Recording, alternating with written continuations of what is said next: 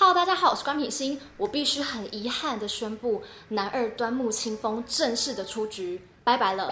不知道大家有没有跟我一样的疑问？初次看到“浪漫输给你”这剧名，心里想说：“哇，好浪漫的名字哦。”但下一秒心里 OS 是。是要输给谁？看完十三集，我终于知道答案了。这剧名的第一人称就是端木清风。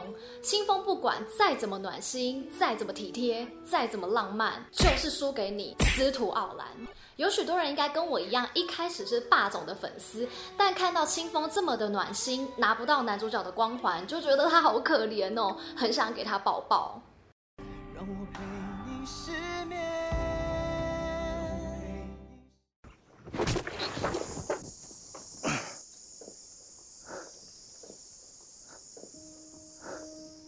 你是不是以为该做的都做了，所以没事？小恩说过几次要你小心漠然，你听进去了吗？因为你根本没有把小恩的话当一回事，才害得他差点出意外。你简直就是糟蹋我的生意！清风果然不会让我们失望。在上支影片，我提到清风不太可能会黑化，打奥兰这一拳还是为了小恩。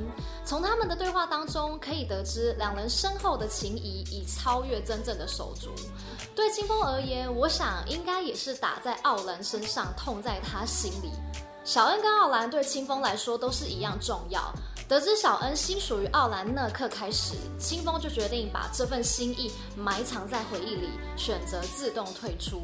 而当奥兰跟清风握手言和那一刻，我仿佛闻到了清风的结局啊！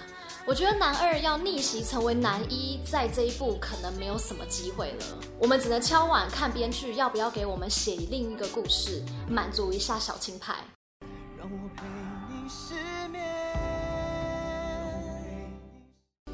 恩派这一集甜蜜放闪剧情让我觉得挺有创意的，有别于以往偶像剧既定的蜜糖桥段，总裁从买花到练习该怎么送花，都让我在荧幕前哈哈大笑。尤其是说出这句令人喷饭的台词：“少女的梦，说的根本就是我，我就是少女的梦本梦。”自问自答又自恋，自我感觉良好，让我觉得这个人设真的很有趣。有着费洛蒙爆棚的外表，却有一颗钢铁直男的心，反差超大，很可爱。所以傲兰跟清风真的很难选啊！十三集的废柴剧情让人耳目一新，不知道有没有人跟我有一样的感觉？小恩在总裁家又是修马桶，又是修电箱，又是煮早餐，又是煮抹布，很有条理，跟自己在家中完全截然不同。不知道总裁有没有觉得有种被骗的感觉？但想想自己在谈恋爱的时候，好像真的是这样哎，在喜欢的人面前非常的贤惠，但回到家里什么都不会。小恩家各种耍废道具，我看得啧啧称奇。尤其那个沙发，看了好想买回家。是小叮当的百宝袋，还是自动贩卖机啊？应有尽有，不止总裁傻眼，我看得也很傻眼。另外，编剧在剧中也展现许多巧思，致敬许多经典偶像剧，像是日剧《交响情人梦》的千秋王子，《流星花园》的道明寺等等，都勾起我学生时期回忆，让我非常有共鸣。这边想问问大家，你喜欢小恩版的庶民废柴，还是奥兰的奢华浪漫呢？让我陪你失眠。我看到许多人留言说，撇开爱情线，最想知道的剧情发展就是清风的真实身份到底是什么。从清风第一次冒火发炉开始，大家纷纷在猜测讨论，他是不是就是小说作者？虽然这几集预告清风说的话蛮耐人寻味的，但我还是觉得清风是作者的几率很低。编剧赶快来打我脸吧！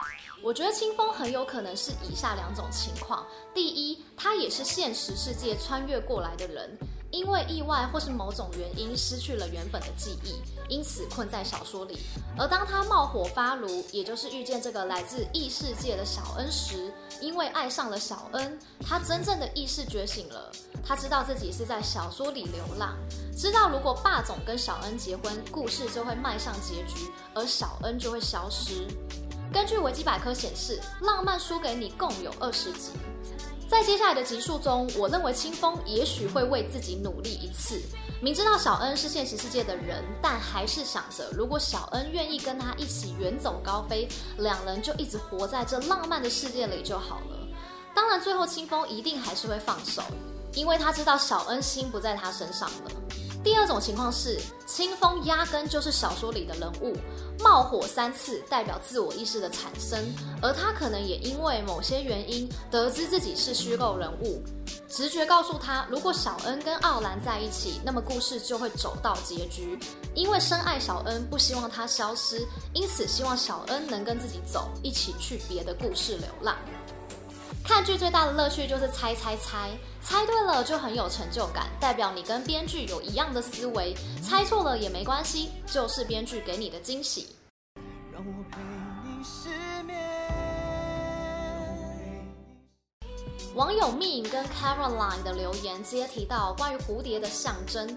再看一次这张海报上，清风跟小恩的身边有蝴蝶围绕。而清风手上握有一本像是冒着蓝色火焰的书，这边我的推测是，清风因为自我意识的产生，可能是一把关键的 key，也就是之后小恩如何回到现实世界，应该跟清风有关。而命在提到小说世界因为小恩的出现产生了蝴蝶效应，只要跟小恩接触互动后，就会开始有自己的灵魂和自由意志。他猜测剧情的下一阶段，奥兰会发现自己是虚构人物，这边一定会有些冲突点。待这些状况明朗化后，奥兰就会成长得像真正人类一样，不再是受小说剧情主宰的人物。十三集还看到一个关键的影像，奥兰在小恩家中背影开始闪烁，感觉好像快消失。这边我认为是暗喻天行即将醒来。而我初步推测，天行和小恩都因为现实的昏迷，灵魂纷纷穿越到小说世界。而奥兰为什么没有天行的记忆？这边还有待后面几集的解谜。小恩也许会察觉到奥兰快要消失，因此试着想要回到现实世界。预告才会有跟奥兰告别，希望能保持美好回忆，让奥兰不要忘了他。接着场景回到现实世界里，处理企业争权夺位的部分。小恩回去过后，应该会帮助天行，而一开始天行一定没有奥兰的记忆，会虐我们几集过后，某个因素触发了天行的记忆，才会想起与小恩的一切。而这个触发点，我目前推测是与小恩的肢体接触，因为拉手这个画面在剧中强调很多次。你有什么想法吗？欢迎在底下留言跟我讨论。如果喜欢我的影片，别忘了帮我分享、按赞加订阅。那我们下次影片见喽，拜。